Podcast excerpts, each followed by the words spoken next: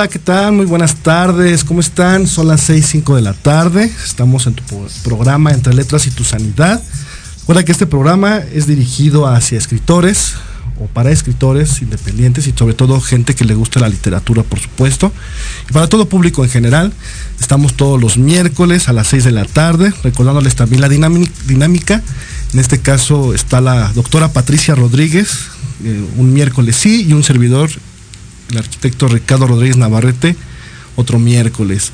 Bueno, pues hoy tenemos una super invitada, ya está aquí con nosotros, ya está desde muy temprano, llegó ella.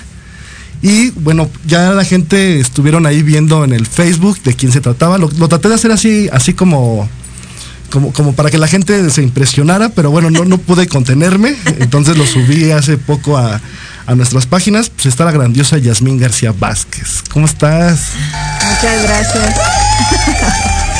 Eh, pues gracias Ricardo, muy bien, muy feliz por la invitación y eh, la cabina está muy bonita, muy profesional, entonces emocionada por participar en este programa. Qué bueno, de verdad que este es nuestro primer programa, como les decía también a nuestra a nuestro día. Ahora sí que eres, eres la, que nos va a dar la patadita de, de, inicio. La madrina. La madrina, exactamente. y bueno, hoy traes un super librazo, la verdad es que vamos a estar platicando de él. Es un libro que a mí en lo personal me ha gustado mucho. Te de decir que hace muy poco o, más bien no hace ya mucho que no leía algo así, algo, algo que realmente me impactara, algo que me dejara. Y bueno, ¿qué te parece si este primer segmento, eh, para empezar, creo que no hay nada como presentarnos a nosotros mismos. ¿Quién es Yasmín García Vázquez? ¿Quién es Yasmin? no venía preparada. Eh, no, pues yo creo que una, una necia, entusiasta de las letras. Eh, soy escritora y, profesora. Yo siempre digo que profesora por vocación y escritora por necedad. Eh, y pues nada, alguien de, de Catepec, una mujer de Catepec que tiene mucho que decir y que justo con este libro y a, través de la literatura en general ha encontrado como eh, la oportunidad de, compartir ¿no? El, discurso, las letras, la vida misma. Entonces, yo, yo creo que lo resumiríamos en es una mujer necia. una mujer ¿Por qué, ¿Por qué necia? Perdón la, pregunta, pero hay tipos de necedad, ¿estás de acuerdo? ¿Por, qué te defines así necia? Me, gusta la palabra, la verdad, pero ¿por qué? Eh, creo que se remonta mucho a varias veces cuando me preguntan por qué me dediqué a las letras o por qué escribo, yo siempre digo, pues fue necedad, porque en realidad la gente me decía como no, mejor otra cosa, algo más práctico y ya sabes, el típico te vas a morir de hambre, es que nadie lee en México, así. Entonces, eh, en la carrera también como que te dicen, de aquí salen maestros investigadores, escritores no. Entonces, como que mucho, muchos discursos que en lugar de alentarte es como, no, no escribas. Entonces, pues seguí escribiendo y yo lo único que hay como respuesta es que fue en esa edad. o sea, toda la gente era de, no, no, no vayas a estudiar pues eso. Muchos, la mayoría. Mis, mis papás no, creo que ellos siempre me han apoyado mucho, pero sí, sí estaba como ahí la, inquietud, yo creo, de bueno, y, de qué va a vivir o qué va a hacer, pero siempre me apoyaron. Y también este, este libro y en general eh, mis publicaciones, la carrera, creo que ha sido igual eh, resistencia, insistencia y necedad, porque... hace rato comentábamos tú y yo, ¿no? Fuera de cabina, que de repente faltan los recursos o faltan los apoyos. Y si uno sigue aquí es creo por amor al arte y también porque somos necios. Sí, no. Oye, y por ejemplo, si no hubieras estudiado letras, ¿hubieras estudiado otra cosa?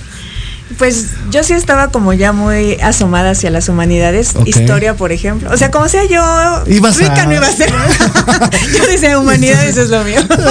o sea, es que era como la investigación y, escritura y ese tipo de cosas. La lectura, sí, como todo esto que tenga que ver con la cultura me llama la atención, la antropología, la historia, la literatura. Entonces, como sea, yo rica no iba a ser, pero. ok, ok. Oye, ¿y este gusto por las letras, por escribir, viene de, tu niñez, digamos? ¿Cuál fue el punto en donde te, como que te enganchó la literatura? Eh, pues sí, desde chiquita mi familia me hace mucha burla que en los cumpleaños o así fechas especiales yo siempre regalaba cartitas. Entonces cartitas. Y escribía y hacía mis disque poemas, mis historias. Hacía, todavía tengo un par, hacía mis propios libros con ahí hojas de cuaderno y las pegaba. Entonces, sí creo que desde chiquita esa inquietud por decir, por comunicar y según yo rimaba y tenía un poemario que, que lo entregué como trabajo, recuerdo en quinto de primaria creo. Entonces, desde chiquita tenía como a lo mejor sí esta semillita. ¿no? Sí, claro, claro. Y eh, ya amarrarme a la lectura, creo que fueron varias circunstancias, ¿no?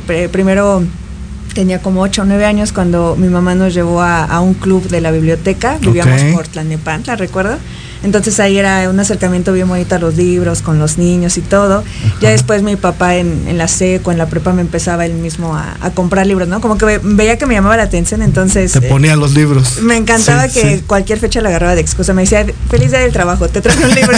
feliz día de lo que sea, de la bandera, te traje un libro. Oye, pero qué importante es eso, ¿no? Sí. Y, eso por la gente que nos está escuchando, que realmente visualicemos a nuestros hijos y que les demos, eh, si vemos que le gusta la literatura en este caso, pues acercarlo, ¿no? Llevarlo y pues bueno, mira, hasta dónde han llegado los libros de papá, ¿no? Sí, no, y de hecho ahorita, por ejemplo, recuerdo que en mi niñez mi casa no era como estábamos rodeados de libros, sino habría, había otras prioridades, ¿no? O sea, mis papás eh, sacarnos adelante a mi hermana y a mí, así. Pero ahorita, por ejemplo, eh, el librero de mi papá igual ya tiene así un buen de libros, entonces creo que fue igual este irnos los dos como por ese camino. Mi mamá igual seguido desde que me, dice, a ver, ¿qué me recomiendas? Préstame un libro. Entonces creo que ha sido bonito. Más allá de hacerme sentir rara como, ay, la hija que decía ser escritora me hacen sentir muy abrigada de, a ver, pues platícanos un poco, préstanos un libro. O, ¿qué has escrito? Entonces, sí, eso siempre se los voy a agradecer.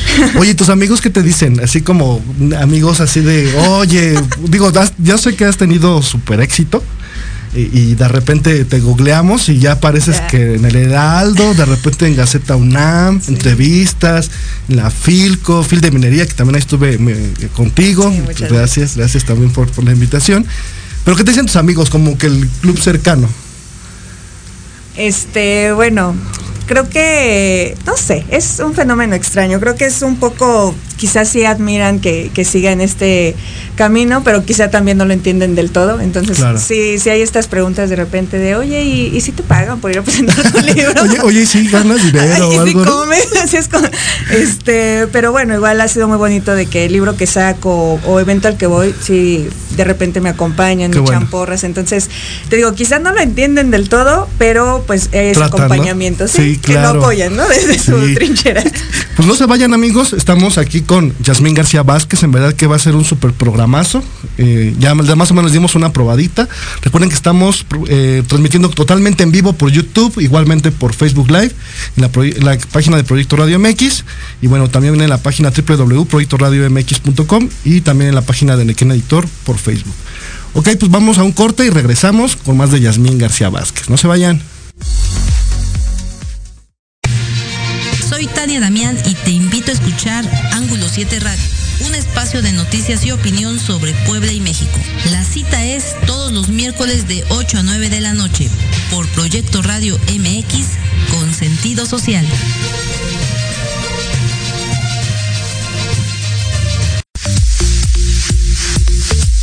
¿Mucha lana o qué?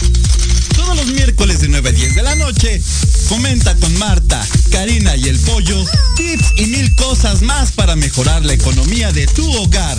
Solo por Proyecto Radio MX con sentido social.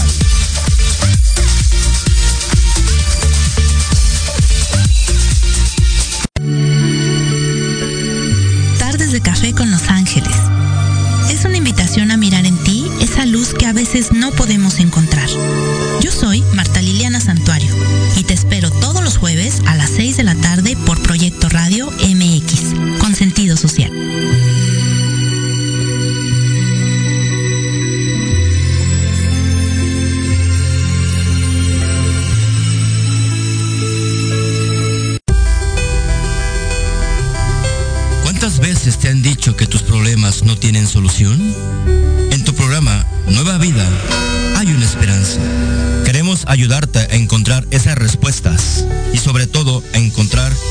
vida mejor y diferente.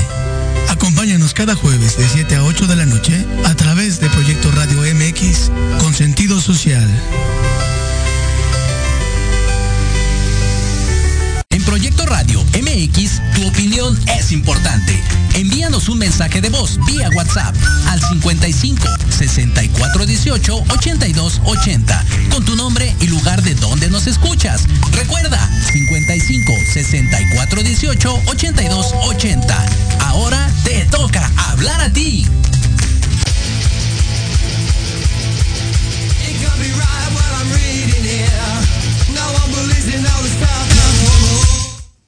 Bueno, pues seguimos aquí con Yasmín García Vázquez en este programa. Recuerden nuevamente, estamos en vivo por Proyecto Radio MX, por Facebook, igualmente por YouTube. Nuestra página de internet de esta casa es proyectoradiomx.com y por supuesto por NKN Editor. Y pues muchas, muchas gracias, Yasmin, en verdad, nuevamente por, por estar con nosotros. También muchas felicidades a los maestros. Desde cuando estaba como pensando ahorita que venía aquí en camino. Eh, tú también eres maestra, un servidor también soy maestro. Felicidades, felicidades. A todos. a todos y a todas. En verdad que a veces es muy golpeado, ¿no? El maestro siento que últimamente ha sido como un no sé, como tela de juicio, ¿no? Pero creo que no hay que englobar a todos. Habemos buenos maestros. Sí, eh, muy buenos. O muy buenos, que realmente nos preocupamos día a día. Nos levantamos muy temprano y hacemos muchas cosas, ¿no? Inclusive casi, casi como nuestros hijos, ¿no? Siento yo, ¿no? Y, realmente es como una labor siempre de estar como metido, ¿no? De estar ahí con ellos y, sobre todo transmitir, ¿no? El transmitir.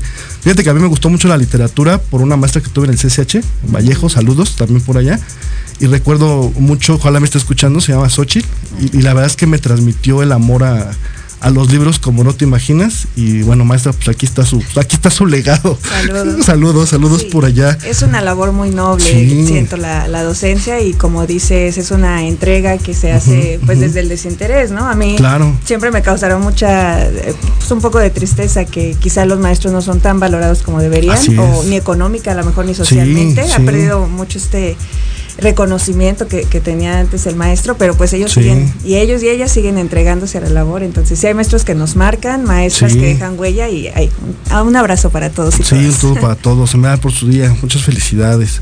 Oye, quisiera que platicáramos un poquito de tu libro Después del exilio es un libro que a mí me dejó, te voy a platicar un, momento, así cuando a mí me llegó, yo dije, a ver, a ver, ¿qué, qué onda con esta chava, no? es muy joven, como que... Gracias. Como, como que siento que, puede ser, como que no puede ser. La verdad es que, te, como dicen los chicos de ahora, te, te estoqué y dije, a ver, ¿quién, es, no?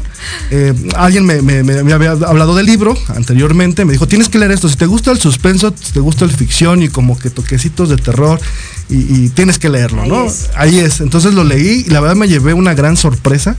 Me encantó, me dejó frío en momentos así como que dijo, oh, eh, de, de, esas, de esos libros que no sueltas, se hace vicio. De por sí la literatura creo que yo que debe ser un vicio. Y, realmente, pero platícanos un poquito qué, qué encontramos en Después del Exilio.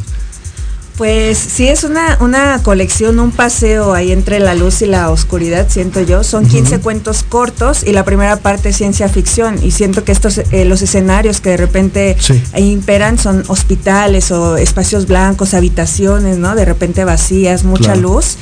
Y después viene la parte del terror, el horror y el suspenso. Y siento que ahí sobre todo es oscuridad. Son estos pasillos oscuros donde no sabes qué hay en la otra habitación, esta noche que nos acecha, el estar en una casa extraña, ¿no? El las manos abajo de la cama que hay. Entonces, es como esto, luz, oscuridad, sombras. Me gusta mucho el tono a, a, mí, yo siempre digo que estoy obsesionada con las vueltas de tuerca, me encanta así como sorprender al lector, llevarlo por otro camino. Lo logras, ¿eh? Lo logras. Cambiarle el final y ya sea asustarlo, traumarlo inquietarlo, pero dejar algo en él, ¿no? En ella, marcar. Y no sé, creo que quizá por la, por la brevedad y por la premisa de varias historias, pues se logró el objetivo, me ha ido bien. He recibido todo tipo de comentarios, los que me dicen de repente como son muy cortitos, deberías desarrollar más, lo tomo así de la mejor disposición de claro, ¿no? Ahí hay una oportunidad, quizá quieren, quieren recorrer un poco más estos mundos alternos, este, que me dicen, por ejemplo, esto, ¿no? De no, en la noche así ya mejor lo dejé un ratito porque ya me acerqué a uno donde estaba medio creepy, ¿no? Eh, de que no lo sueltan, de no, en dos días me lo eché y se lo presté a mi esposo y luego a mi hija. Entonces, eh, creo que para dos años que lleva de haber salido le ha ido bastante bien. Ha tenido un recibimiento muy bonito. Sí. Parte ha sido una comunidad que me ha abrigado, eh, la editorial, escritoras y escritores que conozco, programas. Y también parte ha sido que lo que platicábamos igual hace rato como escritoras, escritores independientes, creo que es nuestra labor también estarnos moviendo mucho. No solo es escribir y ya, no. No, no, no. Entonces es estar buscando espacios, buscar difusión y creo que sí en ese punto no me he detenido. Cada oportunidad voy, toco puertas, eh, difundo el libro. Me encanta ir a escuelas, por ejemplo, y ver cómo los chavitos, las chavitas reciben estas historias. Invítenla, por cierto. Sí, invítenme a las escuelas. Yo amo, desde creo que desde que era maestra y ahorita que ya dejé la, docencia formal, pero doy talleres y, cursos individuales. Siempre amo como llenarme de esta juventud, los jóvenes, lo que tienen que decir, compartir con ellos. Entonces, pues después del exilio es ese recorrido extraño que, de repente los va a despertar, porque yo insisto en que los cuentos no son para dormir, son para despertar. los va a despertar, a lo mejor no los va a dejar dormir, pero creo que sí va a haber un cambio de, yo espero, ¿verdad? Un cambio de conciencia en quien lo lea, o por lo menos un cambio de emociones. Y sabes algo que me, impactó mucho al leer el libro, a mí me encantan también los libros, como tú dices, que realmente el escritor me diga algo, ¿no? Digo, valga la expresión, ¿no? Pero esta parte donde me haga pensar de, híjole, creo que, creo que no soy tan buena persona como lo, como lo sentía, ¿no? O esa parte social tan importante que ahorita hace mucha falta, ¿no? El, hecho de ver a los demás. Sin embargo, algo que, yo no había leído como tal era que un libro de suspenso, ficción, incluso terror, porque tienes ahí una parte de terror, eh, fuera como, híjole, ¿no? Este, esta parte social tan importante, ¿no? Y por medio de, obviamente, de la, de la literatura. Y poder como llevarte, ¿no? En, lo particular, eh, eh, no voy a estoquear el libro porque lo tienen que conseguir y lo tienen que comprar. no spoilers. No, no, no, pero el, el, el cuento de la niña que sonreía, ah, la verdad es que a mí me encantó, es, de mis favoritos, porque a veces pensamos como que las situaciones son de un modo, ¿no? O, pensamos que la idea formal y literal, por supuesto, y, sin embargo, como que a veces es esa, apariencia, apariencia, que podemos como determinar. Eh, este cuento, por ejemplo, eh, por hablar de él un poquito, eh, ¿cómo surge? Eh, a mí me llama la atención porque yo soy fan de ese cuento, entonces dije, le tengo que platicar ese cuento. Eh, eso ya es a título personal. ¿Dónde se te ocurrió? ¿Es, algo verídico?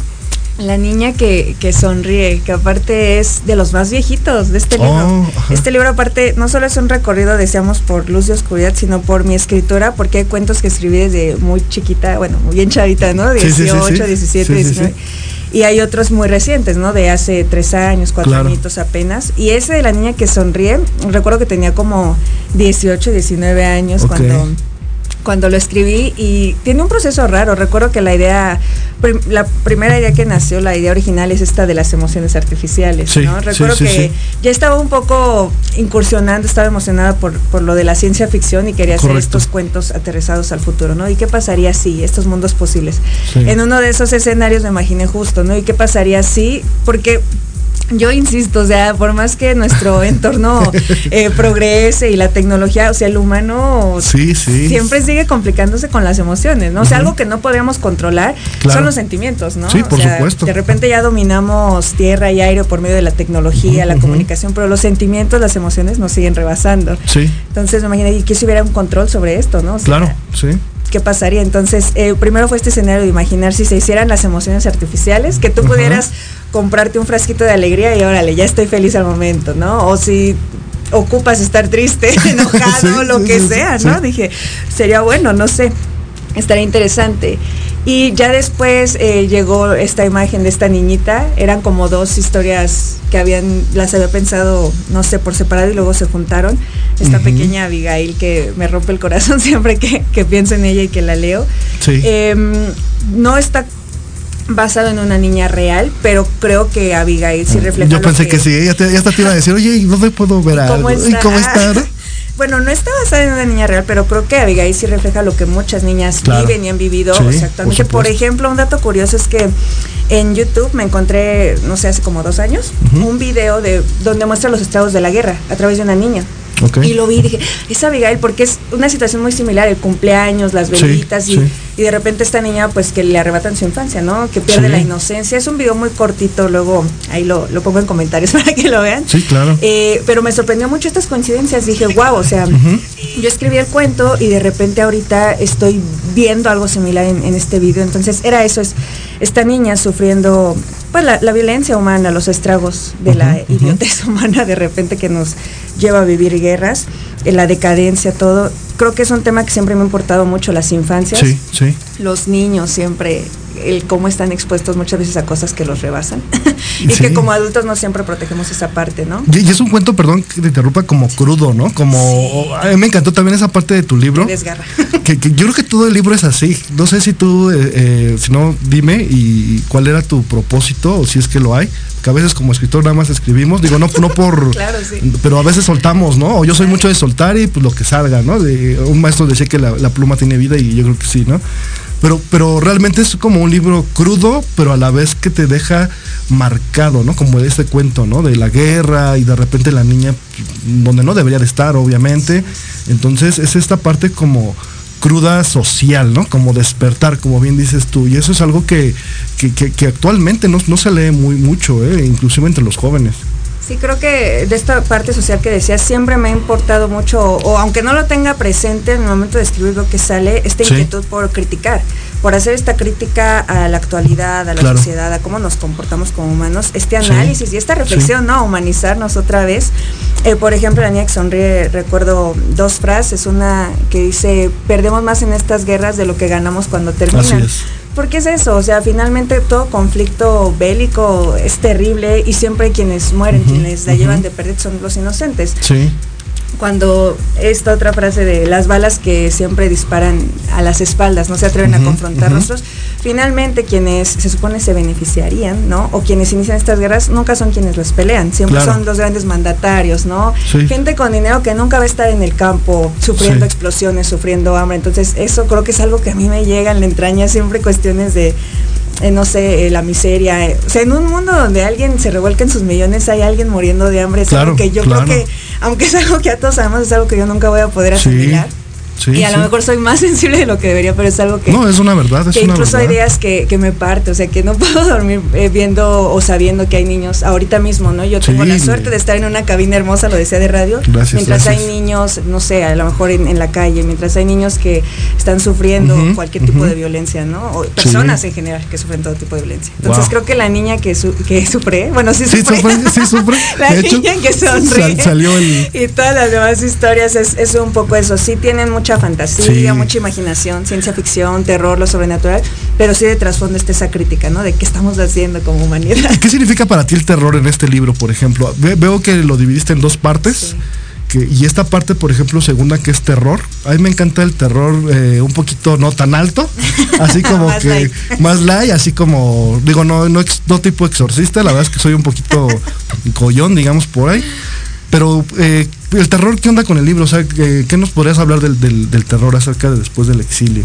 Eh, yo creo que el terror está entre, entre nosotros ya. Eh, creo que no lo, o sea, si bien lo reflejo en mis historias a través de lo sobrenatural, ¿no? El monstruo, la sombra, lo, creo que el terror se encuentra en la vida diaria ya, ¿no? O sea, que los monstruos más feos no son los que están en el ropero, abajo de la cama, o sea, los monstruos son ya, sí, las personas con las que convivimos a diario, de repente el señor que, que te sonríe y que en la noche no sabes qué hace, que a lo mejor es un criminal terrible, entonces creo que el terror y el horror son estas herramientas que hemos utilizado como para un poco exteriorizar nuestros miedos, sobre todo el miedo, no sé, a la muerte, a la maldad, pero también creo que es innegable que quienes más propagan el terror somos nosotros, ¿no? Los, humanos, las personas. Y también como género a mí, no sé, me encanta. Creo que esta capacidad de emocionarte, conmoverte, aterrarte. Aterrarte, sí, ah. claro, claro. Sí, sí. Eh, no se logra fácilmente. Para mí el terror es de los géneros más difíciles para escribir. O sea, lograr asustar a alguien más sabiéndose en la seguridad de su casita y que es un libro y que es ficción y que aún así lo hagas espantarse, a mí se me hace ya un gran logro, ¿no? Claro. Leía una frase mm, creo que, no recuerdo bien, creo que hacían referencia a, un autor de terror también mexicano, Miguel Lupián, donde decía la, la escritora justo eso, es difícil eh, lograr que alguien se quiete o que tenga miedo desde la comodidad de su hogar, sabiendo que realmente no está en peligro. Eso, que tenga miedo sabiendo que no está en peligro. Y que se siente en peligro, ¿no? Sí, que, que, tú sabes que estás a gustito en tu cama, en tu sillón leyendo el libro y que de repente ese cuento o ese, o ese libro te haga voltear atrás a ver si hay algo en las sombras, que te haga dormir espantado, que te haga cerrarlo ya por el miedo, para mí es una emoción así. No, y es, y es tremendo, ¿no? La literatura hasta dónde llega, ¿no? A veces hablamos de películas y que también obviamente tienen lo suyo, pero el, la lectura tiene esa magia, ¿no? De transportarnos, de sentir la esencia, hasta el olor, ¿no? Eh, el llevarte poco a poco y el, como tú dices, ¿no? El estar en tu casa resguardado y tranquilamente y, de repente pues sentir así como, ay, ya me dio miedo, ¿no? O, inclusive tristeza, ¿no? O enojo, todas las emociones que se pueden involucrar en un libro. Y creo que es muy, muy difícil lograr justo esta tensión, este suspenso. Sí. Y además terror, porque creo que se habla mucho de amor y está muy bien, el amor es universal, pero creo que también algo que es universal es el terror. O sea, algo que nos une a todas las personas de todas condiciones, lugares del mundo, es el miedo. Todas tenemos miedo, todas le tememos a algo. Y así como todas hemos experimentado el amor de distintas formas, también todas hemos experimentado el miedo. Entonces creo que el miedo también es un recurso universal que siempre se se podrá seguir explotando y que tiene matices muy interesantes, como cada uno reacciona ante el miedo. Sí, sí. Oye, y platícanos un poquito, por ejemplo, eh, eh, esta parte de, del libro como tal. Eh, yo sabía que eres una escritora independiente como tal, que te mueves prácticamente, hemos hablado incluso aquí en público, o yo he hablado con el público sobre los escritores independientes, ¿no? Que este programa ha querido como impulsar, que hay mucha gente allá afuera, ¿no? Antes, otra lo mencionaste bien, que era como tú llegabas a una librería y tomabas los libros, ¿no? Y ahorita es al revés, ¿no? A veces el, escritor va al, lector en este caso, ¿no? Y, dime, ¿qué onda con esto aparte de Independiente? ¿Cómo te ha ido? Eh, ¿Te ha costado? Sí, yo creo que...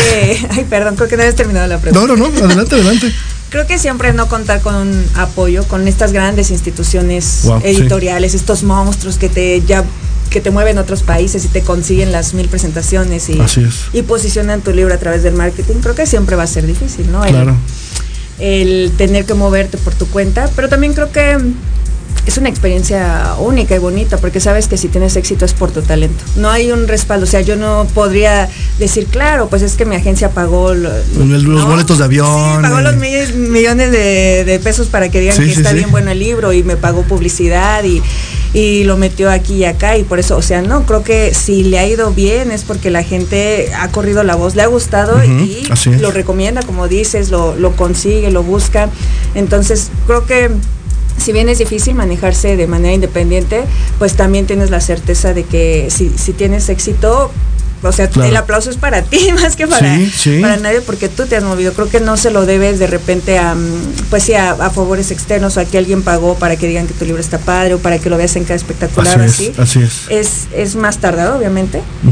Yo que quisiera, ¿verdad? Que tuviera los miles de apoyos y ya se hubiera leído en más países y la gente lo viera y en carteles, pero también creo que es muy, muy bonito este proceso pues digamos, más, más natural de pasar de mano en mano. Y más real, ¿no? Ya, más real, porque realmente si, si, alguien te, ajá, si alguien te dice, oye, qué padre libro, es porque realmente te siguió, a te escuchó en algún programa o te vio en alguna feria de libro y le llamó la atención incluso hasta la portada que está súper y, realmente te, leyó y esa creo que es la satisfacción, ¿no? Que, no hay como un marketing tan, tan lleno, valga la expresión, pero sí es como las letras hablando y este soy yo y así escribo y pues ahí les va, ¿no? Y, eso creo que tiene mucho valor, ¿no? Para el escritor mexicano independiente, ¿no? En México siempre ha habido muy buenos escritores, somos un país de excelentes escritores y realmente a veces como que, no volteamos atrás, ¿no? A veces a mí me da esa esencia de, decir, bueno, eh, ya, ya, ya sabemos qué onda con Octavio Paz, que también fue súper. sí, este, ya son los clásicos. Ajá, Elena Garro, que mis respetos, pero la verdad es que eh, a veces es como un tope, ¿no? Así como, bueno, acá estamos los independientes, que también traemos super propuestas, que, que revelamos un México que estamos viviendo, como es el caso del libro, ¿no? Porque, digo, a lo mejor no es específico de México, pero hay muchas situaciones, ¿no? Que pasan en nuestro país, ¿no?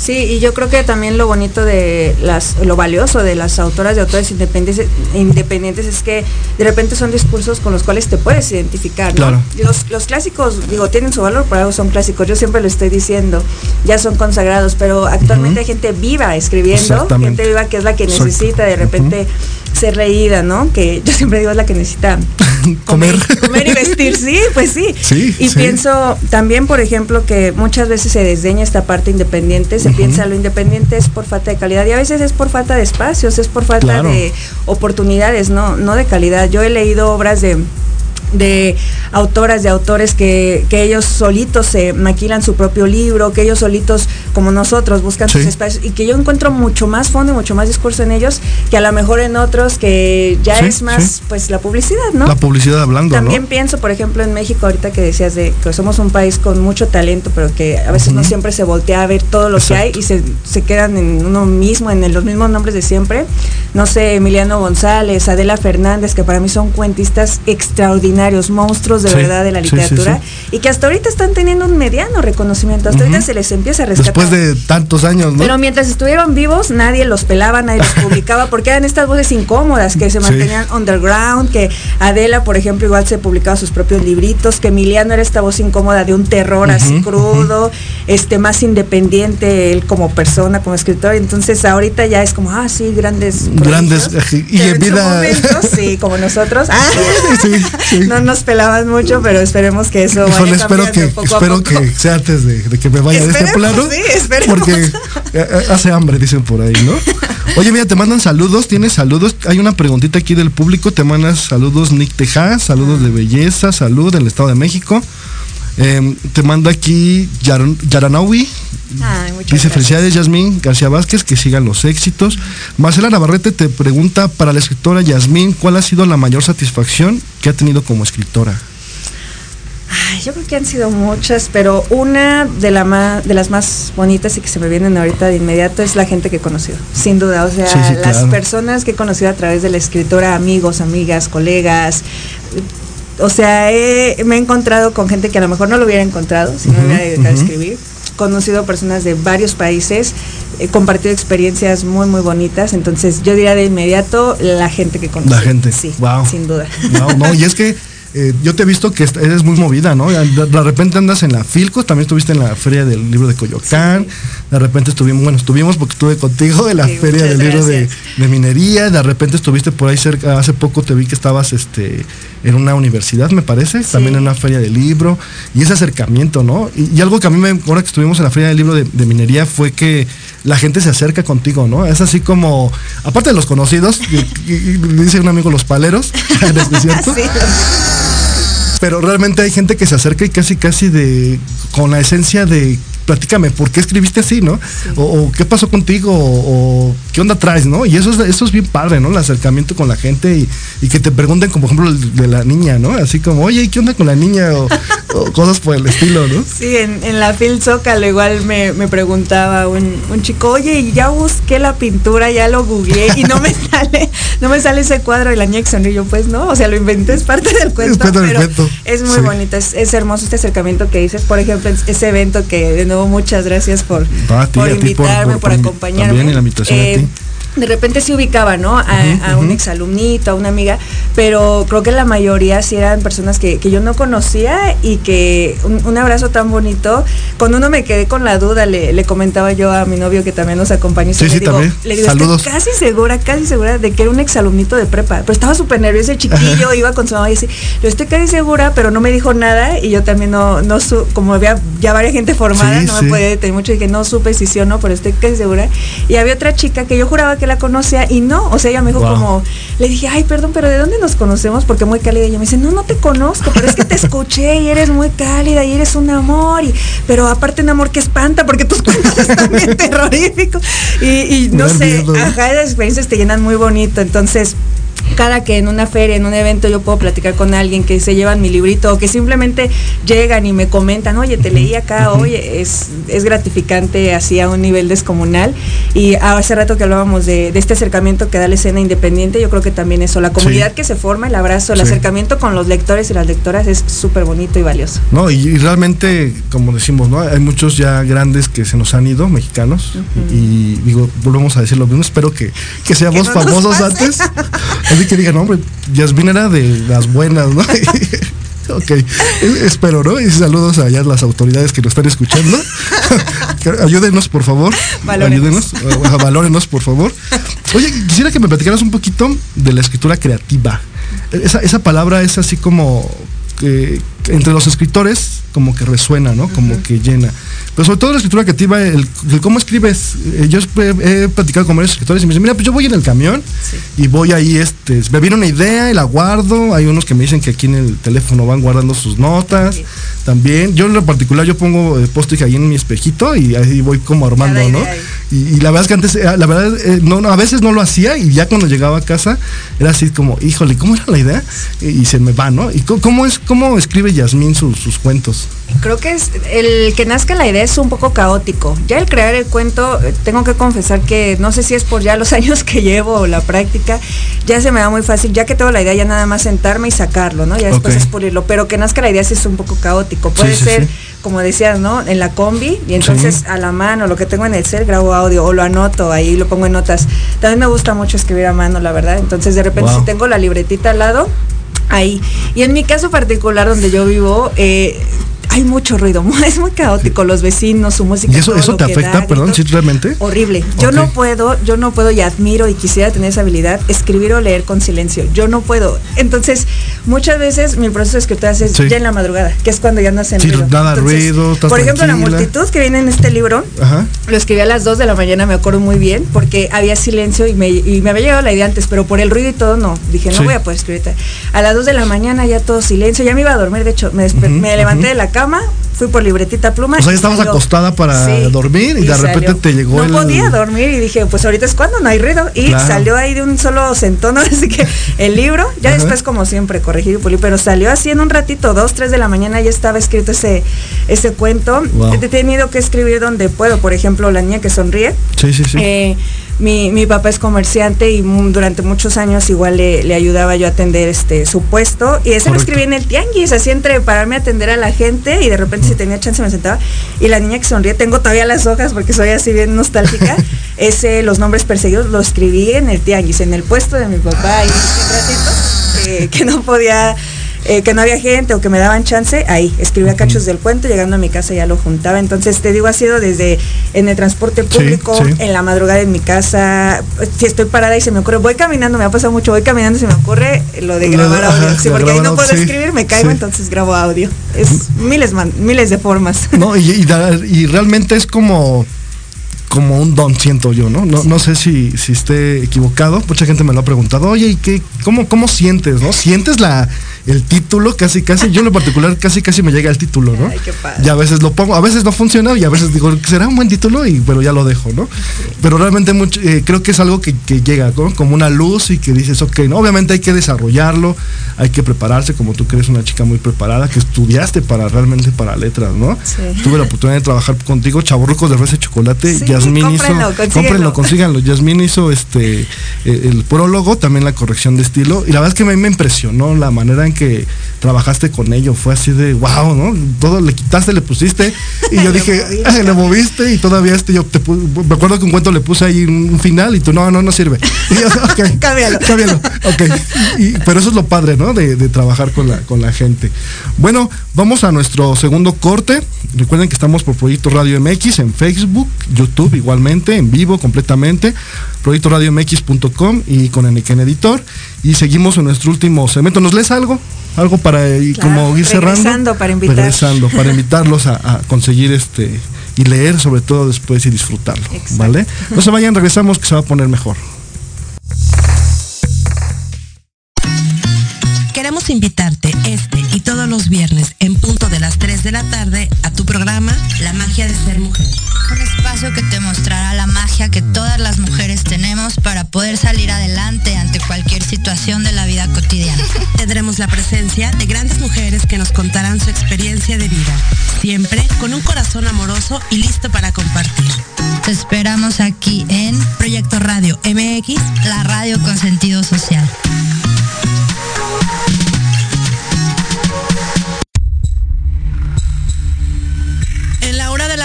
Te enseñaremos a actuar de manera responsable. Un espacio conducido por la bruja Ichuela Quinipa compartirá su cosmovisión y sabiduría ancestral. Te impulsará, transformará, te ayudará a reconocer el amor propio, romperás patrones y falsas creencias, aprenderás a creer más en ti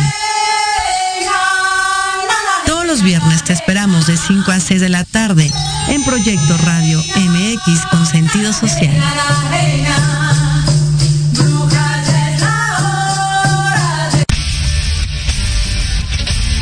No te pierdas todos los viernes de 6 a 7 de la noche el programa La Sociedad Moderna conducido por Jorge Escamilla H, un espacio en el que buscaremos con el apoyo de nuestros invitados descifrar las características del mundo social y tecnológico en el que vivimos.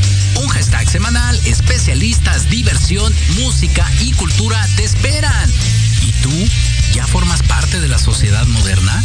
Descúbrelo por proyectoradiomx.com.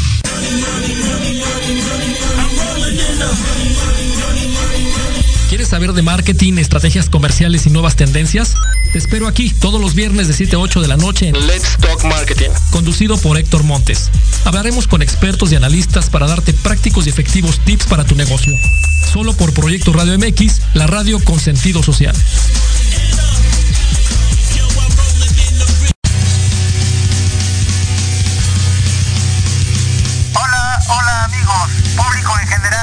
¿Deseas estar al tanto del ámbito deportivo y todo lo que lo rodea? Claro. En los apuntes del profe se te dará toda la información necesaria para que estés al día. Era hora. Acompáñame en Proyecto Radio MX todos los viernes de 2 a 3 de la tarde.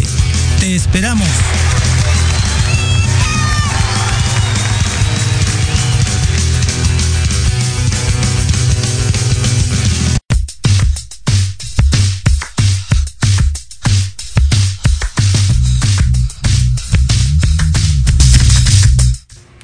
Bueno, pues regresamos con Yasmín García Vázquez. Muchas gracias nuevamente por.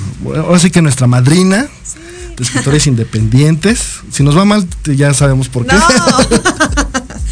Pero no, traes muy buena energía, traes este el flow, dice toda la actitud. Yo sé que, va a estar súper, que te va a ir súper con tu libro, ya te está yendo súper, yo lo sé. Muchas gracias. Eh, oye, quisiéramos, y, y, sobre todo por la gente que a lo mejor no ha escuchado de ti, que a lo mejor como que ahorita ya le metimos la cosquillita y qué onda, qué onda con esta chica.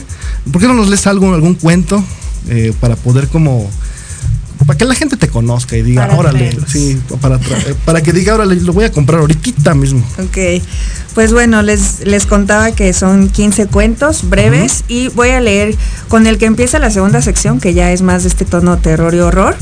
Eh, es el que platicaba hace ratito, ¿no? Que en la madrugada así de ir a sentarme un ratito salió y se llama La Multitud. Ok. Estábamos en la explanada, frente al Palacio Municipal. Creo que nos prometieron algo, Quizás solo fuimos llegando todos ahí hasta volvernos una masa sin propósito. Los primeros alcanzaron lugar en las bancas, algunos se habían sentado en las jardineras, banquetas y otros más en el piso. Los demás permanecíamos de pie. Cuando el calor aumentó, un viejo que se encontraba junto a mí comentó que ya llevábamos días esperando, pero el resto no supo si creerle. Solo hasta que el hambre se hizo insoportable, se dispersó la idea de que ya había pasado demasiado tiempo. Una mujer joven que se había sentado en una de las jardineras miraba absorta su celular, moviendo el dedo sobre la pantalla con monotonía, riendo o indignándose ante el contenido. No se dio cuenta cuando su pequeño bajó de la jardinera y comenzó a caminar. Se alejaba cada vez más, y aunque corría y gritaba llamando la atención, la madre continuaba con su rostro fijo en la pantalla. Pensé en tomar al niño del brazo y devolverlo junto a su madre antes de que se perdiera, pero la intención no supo trascender y nunca me moví. Era extraño. A pesar de haber tanta gente en ese lugar, el único ruido que se escuchaba eran las pisadas sin control del niño. Levanté la mirada y noté cómo las personas que estaban a su alrededor lo observaban fijamente. Solo al atender el movimiento que varios de ellos hacían con la lengua, descubrí lo que realmente estaba pasando. Lo saboreaban. Antes de que pudiera hacer algo, un grupo se abalanzó contra él y comenzaron a jalarlo y morderlo como si de un trozo de carne asada se tratara. Mujeres, hombres, algunos jóvenes e incluso los más ancianos se repartían cachos del niño para masticarlo y tragarlo ante mi gesto horrorizado e incrédulo, ante la indiferencia de la madre. La miré con angustia, esperando que reaccionara. Entonces noté cómo al seguir observando su celular, su gesto de diversión pasó a uno de horror y condena. Frunció las cejas y adoptó un semblante de dolor mientras miraba absorta la pantalla, como si no pudiera creer lo que las imágenes le mostraban. Cuando terminó el video, por fin despegó su rostro del aparato. Alzó la mirada y comentó, ¿ya vieron el video del niño que es devorado por la multitud? Y así termina esta cruda historia. Ese, ya lo, bueno, ya, me eché todo tu, libro. ese, cuento también es así tan, tan desgarrador, ¿no? ¿Cómo es posible que no, y, como decimos y como hablamos hace un momento, el no voltear a ver lo que está pasando atrás de nosotros, ¿no? Es que ya estamos enajenados. Sí, y enfermos, yo diría, ¿no? yo, yo estoy, este, una vez yo acabo de descubrir el TikTok. y ya. Lo llevo mucho. Ahí de hecho, un alumno me dijo, maestro, se la puede pasar horas ahí. Y dije, Dicen que es. Sí, y la verdad es que empecé como a, ver videos, videos, videos. Y, a veces, y me acuerdo que ese día eran como las 11 y, y eran las 12 y todavía yo estaba viendo y dije, no, no, no, ya y, como el cuento, ¿no? No nos damos cuenta, bueno, no es nuestro tiempo, ¿no? Finalmente, pero eh, en el cuento, por ejemplo, cómo se comían al niño, ¿no? Y, tú viéndolo por medio del, del celular, la mamá viéndolo por medio del celular cuando estaba pasando frente a ella y además es uno de los cuentos creo que que pues sí tiene más eco en la realidad porque pues fue algo que no lo vi así tal cual, hubiera sido horrible, yo creo que estaría traumada yo, pero fue un caso muy similar de que vi cómo casi atropellaban a un pequeñito porque la mamá estaba absorta en el celular, o sea, no sé, me quedé así como, ah, y lo he visto muchas veces, ¿no? El adulto o la adulta, incluso los mismos jóvenes que ya eh, estamos ahí en el celular y no vemos lo que está pasando alrededor. Yo también me, me asombra para mal la indiferencia que, ya tenemos, que pueden estar asaltando, secuestrando a alguien y ya la primera reacción es grabar en lugar de ayudar, de pedir auxilio. Entonces, creo que si bien los avances tecnológicos nos han acercado, ¿no? Porque ya es más fácil comunicarnos, también nos han alejado en este sentido de que hemos roto muchos lazos, de que reuniones familiares y ya todos en el aparato y casi nadie platica con el de al lado o esto, ¿no? Eh, estas masas terribles, estas multitudes donde o sea, creo, creo que también el, terror a la colectividad, que muchas veces lo vemos para mal y no para bien, ¿no? muchas veces no nos unimos para cosas buenas, pero cosas malas de repente activan algo en el humano y son estas escenas terribles, estas estampas terroríficas. Inclusive hace poco leí que, el Facebook, bueno, todas las redes sociales en general, es una buena manera de mentir, ¿no? Claro. Porque realmente yo puedo escribir algo y, y no sé, poner una foto con alguien, etcétera, etcétera pero realmente no sabemos qué hay dentro, ¿no? A lo mejor estoy súper triste y cuánta gente, por ejemplo, incluso famosos, ¿no? Se han, suicidado y, tú los ves bien en, redes sociales y wow, ¿no? Y qué impactante, ¿no? Sí, creo que actualmente ya vivimos una, doble realidad. Creo que estamos, eh, no sé, desempeñándonos en dos mundos a la vez. El mundo real, ¿no? Y el de las apariencias, el mundo virtual, ¿no? ¿Qué es lo que realmente estoy viviendo y qué es lo que quiero mostrar? Entonces sí tienes razón. Cualquier red social de repente sí es un gancho de que nos tienen pedos a la pantalla, nos atraen, pero también es una trampa que nos vende algo que no necesariamente es cierto. Sí, no, y eso es bien complicado, ¿no? Qué padre libro, la verdad es que te aventaste un librazo. Muchas eh, gracias. Eh, yo espero eh, que haya una parte 2, digo, a lo mejor no después del exilio 2, pero, pero que sigas con esa narrativa. La verdad es que es un libro que yo creo que todos, todos debemos de leer alguna vez, y más sobre todo si nos gusta esta parte del suspenso, ficción, toda esta parte social que a veces, como hablamos, ¿no? Nos, nos, impacta. ¿Dónde lo podemos conseguir, Jazz?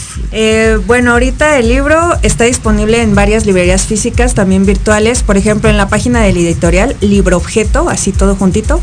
La O de libro es la O de objeto. Libro Objeto Editorial lo pueden comprar, se los mandan a su casita. En la tienda virtual de la FENALEM, así tal cual. Eh, la Feria Nacional de Libros de Escritoras Mexicanas, también ahí lo compran, se los envían. Y en tiendas físicas está con Periferia Librería, una librería preciosa porque es la única de su tipo en Ecatepec. sí, también son, también creo que son súper amables en la cuestión de que justo ayudan mucho a la escena independiente. Entonces, Periferia Librería en Ecatepec, está en el Traspatio en Morelia, si son de la Ciudad de México, ahí en el mero centro de Coyoacán está la librería Utópicas y creo que todavía se alcanza a conseguir, aunque tarda un poquito, con Librerías El Sótano. Entonces, hay formas, eh, igual síganme en mis redes sociales y ahí yo siempre estoy anunciando dónde, dónde pueden conseguir el librito. Mi página oficial de Facebook es tal cual mi nombre de autora, Jazmín García Vázquez, y en Twitter y en Instagram estoy como Has Garcín. Y antes de cerrar el comercial. no, adelante. Eh, no, pues aprovecho también porque hablábamos hace ratito de, de chaborrucos de fresa y chocolate, que apenas lo tengo en mis manitas y estoy muy emocionada. Eh, además de ser maestra y escritora, también hago corrección de estilo. Y creo que este libro, y creo que sí te lo comenté, ha sido así de los que he disfrutado, reía, me emocionaba, lloraba, me enojaba. o sea, también como que me hizo pasar por varias emociones.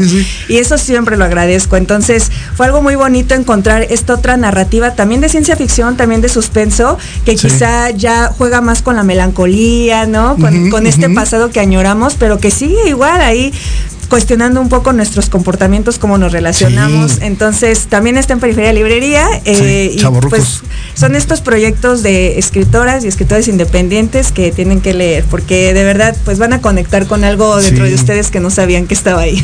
Oye, y también estaba eh, viendo en tus redes que estás dando cursos, parece. También igual si quieres hacernos la invitación, la gente, yo creo que eh, hay mucha gente que nos está escuchando que quiere escribir, que quiere como empezar, no sé. Que se animen. Que se animen. sí, eh, bueno, ahorita vienen dos talleres eh, que me emocionan mucho con Aula Grama. Uno es Monstruos y Demonios, que son criaturas sobrenaturales en la narrativa mexicana moderna.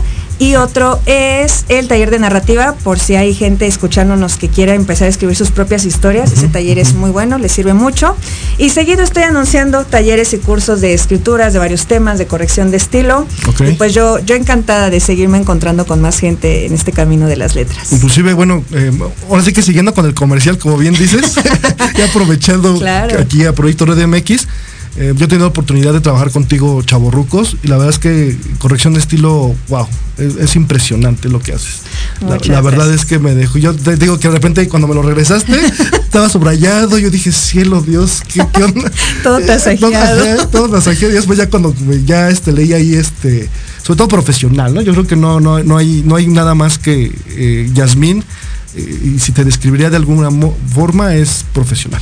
muchas gracias. Para mí también fue un honor trabajar el texto, el texto, perdón, te digo, me la pasé muy bien y muchas veces sufro de hacer corrección de estilo de, ay no, pero este, o sea, me la pasaba muy bien, me, reía y me enojaba y me asustaba y todo, me sorprendía también y eso lo agradezco de verdad, ¿no? siempre el ayudar a que un texto, bueno, quede mejor, siempre es bonito y creo que eso pasó con Chaborrucos. Fue un trabajo de pulir, pero las historias y todo ya estaba ahí. Muchas gracias, Jazz. Bueno, pues el tiempo se nos fue volando. Gracias, gracias. Qué rápido. Sí, fue rapidísimo. Pues muchas gracias por sintonizarnos. Recuerden que dentro de ocho días está la doctora Patricia Rodríguez con algún tema. Yo los veo dentro de 15 días con seguir platicando de historias, literatura. Ya, pues muchas gracias nuevamente. En verdad que te agradezco mucho que estés aquí. Cuando tengas un nuevo libro, por favor, no dudes que aquí estás en casa y aquí te esperamos. Muchísimas gracias. Gracias a Proyecto Radio. Gracias Ricardo por la bonita y hermosa invitación. Gracias. Y pues gracias a quienes nos escucharon. Gracias, gracias. Gracias, saludos. Gracias allá en cabina. Nos vemos, cuídense. Hasta luego.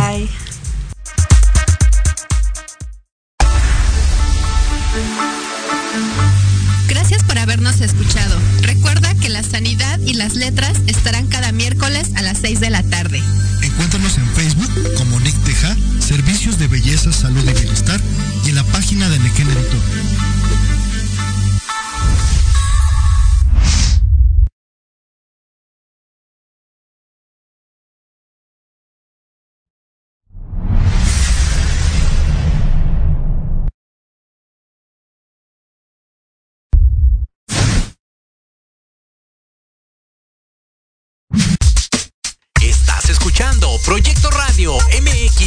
Con sentido social.